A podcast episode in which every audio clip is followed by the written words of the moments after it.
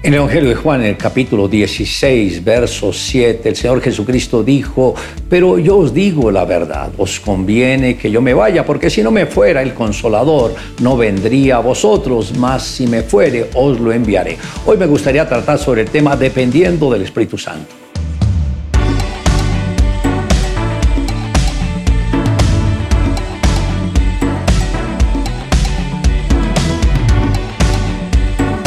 El más grande privilegio que alguien pueda tener es conocer a Jesús como su Salvador y tener al Espíritu Santo como nuestro guía. El Señor Jesús al respecto dijo que si lo amábamos deberíamos obedecer sus mandamientos y este sería el argumento para que el consolador viniera a nosotros. Jesús, refiriéndose al Espíritu Santo, lo presentó a sus discípulos como el consolador que en el griego es el paracleto, es decir, alguien que está a nuestro lado para ayudarnos. Al finalizar su ministerio terrenal, el Señor Jesús no quiso dejar solos a sus discípulos y por tal motivo los reunió y les dijo, pero yo os digo la verdad, os conviene que yo me vaya, porque si no me fuera, el consolador no vendría a vosotros, más si me fuere, os lo enviaré. El Espíritu Santo es conocido como la tercera persona de la Trinidad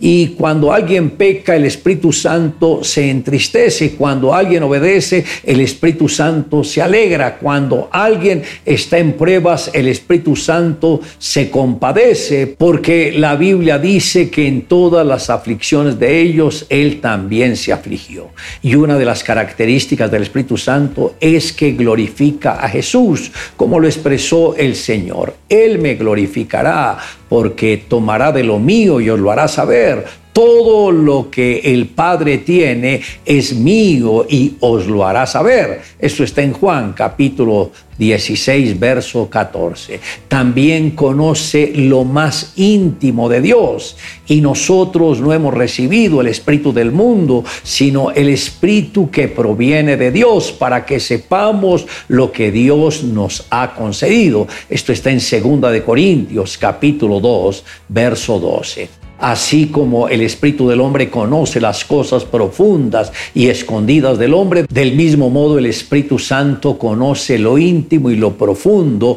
y lo secreto del corazón de Dios. El Espíritu Santo posee la plenitud de Dios. El profeta Isaías dijo, y reposará sobre él el Espíritu de Jehová. Y empieza a mencionar espíritu de sabiduría y de inteligencia, espíritu de consejo y de poder, espíritu de conocimiento y de temor a Jehová. Esto está en Isaías capítulo 11, verso 2. El espíritu de Dios siempre trabaja en equipo. Ahí está la plenitud del espíritu de Dios, quien es la plenitud del mismo Señor. Y también el Espíritu Santo nos hace nacer de nuevo. Recordemos el Espíritu Santo es nuestro guía al irse Jesús prometió enviar al Espíritu Santo para guiarnos con el fin de que no nos apartemos de la senda correcta. Cuando venga el Espíritu de verdad, Él os guiará toda verdad porque no hablará por su propia cuenta, sino que hablará todo lo que oyere y os hará saber las cosas que habrán de venir.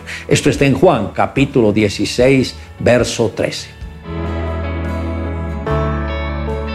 Dos jóvenes de bajos recursos comentaban el hecho de que la gente acudiese a la iglesia a adorar a un Dios que no se ve. Un rico caballero al escuchar el comentario de los jóvenes les hizo llevar cuando dormían a su palacio que se encontraba en una isla.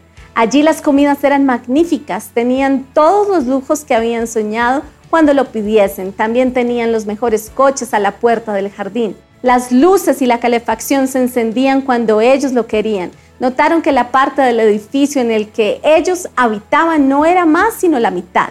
Habían puertas azules que no se abrían y comunicaban con la otra parte del palacio real. Intrigados empezaron a dirigirse en voz alta a su benefactor invisible y muchas veces, aunque no siempre veían cumplidas sus peticiones. También daban gracias a grandes voces expresando su deseo de conocer a su generoso protector.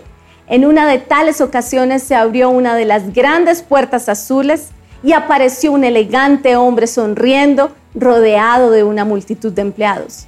¿Pueden comprender ahora? les dijo. ¿Por qué mucha gente se rinde a un Dios que no se ve? Tienen un motivo para ello. Sean agradecidos a quien no dejándose ver físicamente se hace visible por sus obras. Qué importante es que desde hoy entres en amistad con el Espíritu Santo y disfrutes de las bendiciones. No te puedes quedar sin la llenura del Espíritu Santo. El estar sin Él es como estar ciego.